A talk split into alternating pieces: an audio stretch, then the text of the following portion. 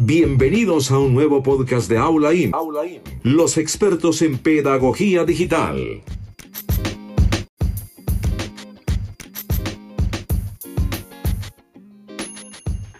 Bueno, hemos hablado en un podcast anterior, creo, sobre la administración del aire. Hemos dado unas pautas iniciales, pero eh, pues yo quiero que ustedes las extiendan, las prolonguen y ya se metan después de hacer esos ejercicios a textos, ojalá largos, en los que puedan ir ya poniendo en práctica los ejercicios eh, que hemos explicado. Entonces procure que el sonido producido por el paso del aire por sus cuerdas vocales, haciéndolas eh, vibrar y haciéndolas como chocar y haciendo que resuene su paladar, pues salga fuerte, claro y sonoro. Es importante practicar cantando alguna frase musical. Levante su cabeza para que el sonido pueda salir entero Imagínese que está enviando su voz a una cierta distancia, por ejemplo a unos 5 metros, y que debe llegar hasta allá con toda su fuerza y claridad. Imagínese que usted está en un campo abierto y quiere generar eco. Es más o menos el ejercicio. Así.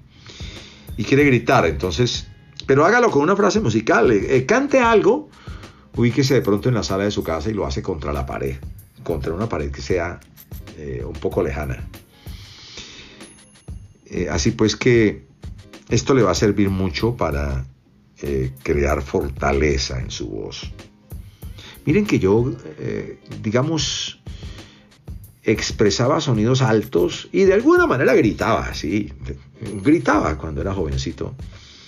En campo abierto en mi pueblo, porque yo soy de la provincia colombiana y entonces en los pueblos uno salía a pasear por los alrededores, por la periferia del pueblo se confundía con la naturaleza, llegaba a unas eh, lomas o a unas eh, cimas determinadas, a unas montañitas pequeñas, y allí uno gritaba o cantaba y la voz se escuchaba pues con cierta fuerza y con cierto poder. Eso es lo que hay que hacer. Imagínense que su voz debe llegar ya no a 5 sino a 10 metros. Y procure que llegue directa, nítida y fuerte. También es bueno esto alternarlo variando el volumen. Es decir, eh, eh, cante bajito como si fuera piano y luego canta duro y luego canta digamos en un tono medio. En fin, ahí va uno como probándose en, los, en las tonalidades. Finalmente otro ejercicio para controlar o administrar la salida de su aire.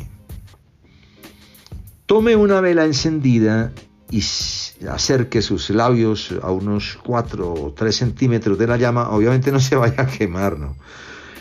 Y pronuncie prolongadamente la letra U, como dijimos en un anterior podcast. El sonido el aire debe salir muy despacio. La práctica está en no apagar la llama desde luego esto se conseguirá si domina, regula o administra su aire, porque si expele un aire muy fuerte, pues apagará la llama, claro. Si, se convierte eso, pues como en un soplo. Haga este ejercicio cuantas veces sea necesario hasta que, hasta que diciendo uh, muy cerca de la llama, no la apague. Otra vez la comparación. Así está aprendiendo a controlar la llave de aire. Acuérdese que hablábamos de la llave de aire o la llave de agua. Insista en todos estos ejercicios que hemos visto en el eh, podcast anterior, complementados con estos ejercicios ya un poco más de locución. Ahora, tome textos, eh, primero poemas, primero poemas y recítelos con, acento de declamador. Imprímale el sentido poético a cada verso. ¿Cierto? Yo tengo algunos poemas por ahí, pero me gustaría... no, no, eh, les voy a dejar esta, esta práctica como una tarea. Toman un poema de unas tres, de unas tres partes, de tres eh, estrofas, de cuatro versos cada estrofa, y lo recita con, en varios niveles y trate de interpretarlo, ¿no? Si es un eh, poema de despecho, pues póngale ese sabor amargo del despecho. Si es un poema amoroso, pues le pone el sabor delicioso del amor. Eh, podemos hablar de otros ejercicios sencillos que nos ayudarán a controlar la respiración. Eh, siempre recuerden que hay que estar eh, relajados totalmente.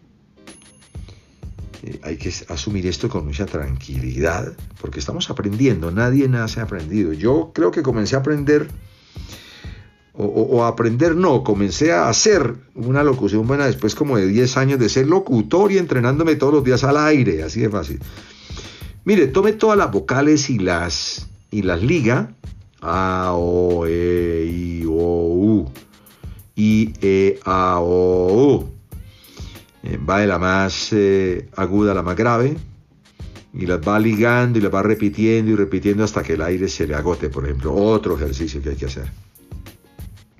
Este ejercicio les va a ayudar mucho a aumentar la capacidad pulmonar y también sirve como calentamiento, como les dije yo, de las cuerdas vocales. Siempre inhale el aire, repito, en una posición erguida. Hágalo con los números también. 1, 2, 3, 4, 5, 6, 7, 8, 9, 10, hasta que se le acabe el aire. Eh, vaya ligándolo, suba los tonos, baje los tonos, póngase triste, póngase contento, enójese, enamórese, como usted quiera. Otro ejercicio que ayuda mucho a la capacidad pulmonar es respirar por, por eh, es respirar por unidades. Con esto me refiero a lo siguiente. Inhale por 10 segundos, eh, contenga su respiración por 10 segundos más y finalmente exhale en 10 segundos. Conforme vaya realizando estos ejercicios, puede ir aumentando sus tiempos y con ello su capacidad en cuanto al volumen de respiración. Es importante que la respiración sea con el diafragma. Miren, es diferente a uno decir, eh, por ejemplo, melodía estéreo, a decir melodía estéreo, melodía estéreo. Es, eh, la, la respiración diafragmática le da más corpulencia a su voz. Téngalo en cuenta. Ahora, ya es hora de meterse al texto. Entonces, por favor, métase al texto primero a los poemas, luego a un texto de una novela, eh, tome a García Márquez o a Juan Rulfo o a Hemingway, El viejo y el mar, eh, Pedro Páramo, ya no llama, Cien años de soledad, Crónica de una muerte anunciada. Y luego tome el periódico, por ejemplo, después de eso, y póngase a leer todas las noticias, grábese del periódico en tono noticioso. Y así va aprendiendo a leer y a administrar el aire. Muchas gracias. Hacia adelante reitero con mi invitación a que sigan con el mismo ánimo con el que comenzaron. Eh, estoy completamente seguro que van a tener un buen dominio de la respiración y por consiguiente van a hacer una locución bien diáfana, limpia, clara, segura.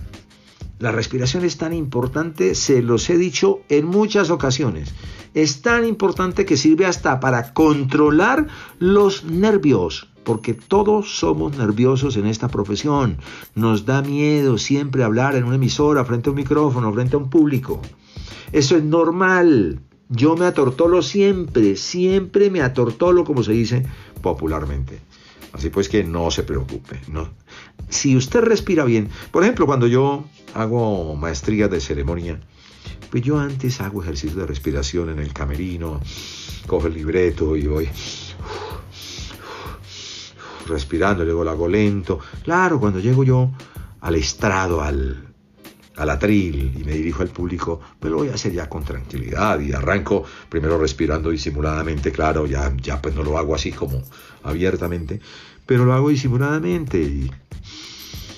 Señoras y señores, muy buenas tardes, bienvenidos a este evento de la Presidencia de la República. Nos acompañará, los invito al himno nacional de la República y listo.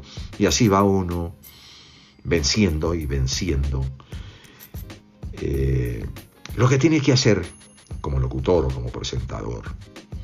Va uno venciendo los textos. Cuando uno asume un texto hay que vencerlo, hay que dominarlo. Eso es lo que hay que hacer. Y seguro que lo podemos hacer si aprendemos a respirar bien. Claro que hay muchos ejercicios.